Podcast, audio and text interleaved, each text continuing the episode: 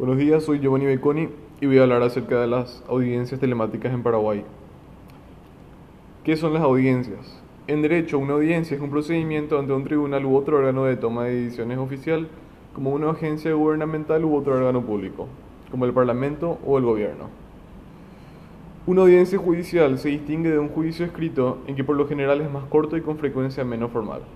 En el curso de los litigios, las audiencias se llevan a cabo como argumentos orales en apoyo de mociones, ya sea para resolver el caso sin juicio en una moción para desestimar o en un juicio sumario, o para decidir cuestiones discrecionales de la ley, como la admisibilidad de las pruebas que determinarán cómo avanza el juicio.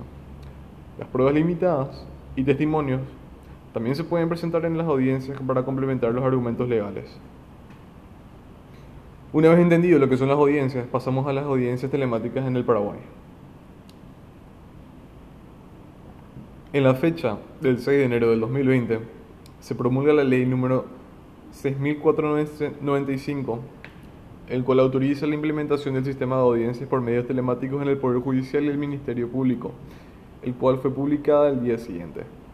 La presente ley regula el uso de los medios telemáticos para la realización de audiencias en los procesos judiciales que se tramitan en los distintos foros que componen el Poder Judicial o ante el Ministerio Público, los cuales tendrán carácter gratuito.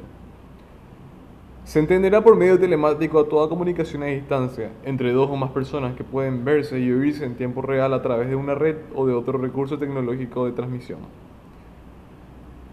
El 25 de marzo del mismo año, en la acordada 1370 de la Corte Suprema de Justicia, se aprobó el protocolo de gestión electrónica a distancia a ser aplicada durante el periodo de emergencia sanitaria.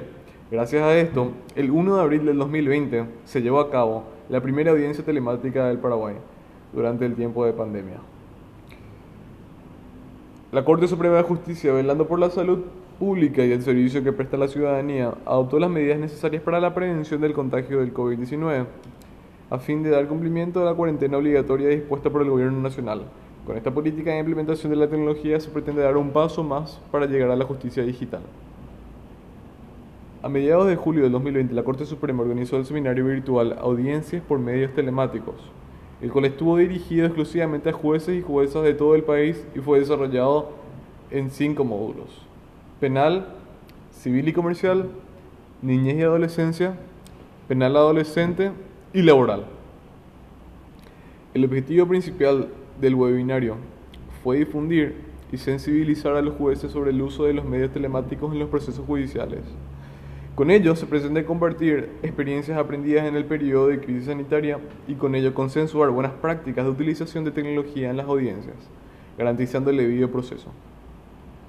Por último, la Corte Suprema de Justicia, en su sesión plenaria del miércoles 5 de agosto del corriente año, ratificó la resolución número 696 de fecha 30 de julio del 2020 del Consejo de Superintendencia, por la cual se resuelve disponer que todos los magistrados, funcionarios judiciales, auxiliares de justicia y usuarios del servicio de justicia en general den cumplimiento al artículo 1 de la acordada 1391 del 13 de mayo del 2020 y en consecuencia disponer la realización de todas las audiencias penales a través de medios telemáticos, cuando las mismas deban ser sustanciadas con personas privadas de su libertad en centros penitenciarios que cuenten con casos de COVID 19 positivo.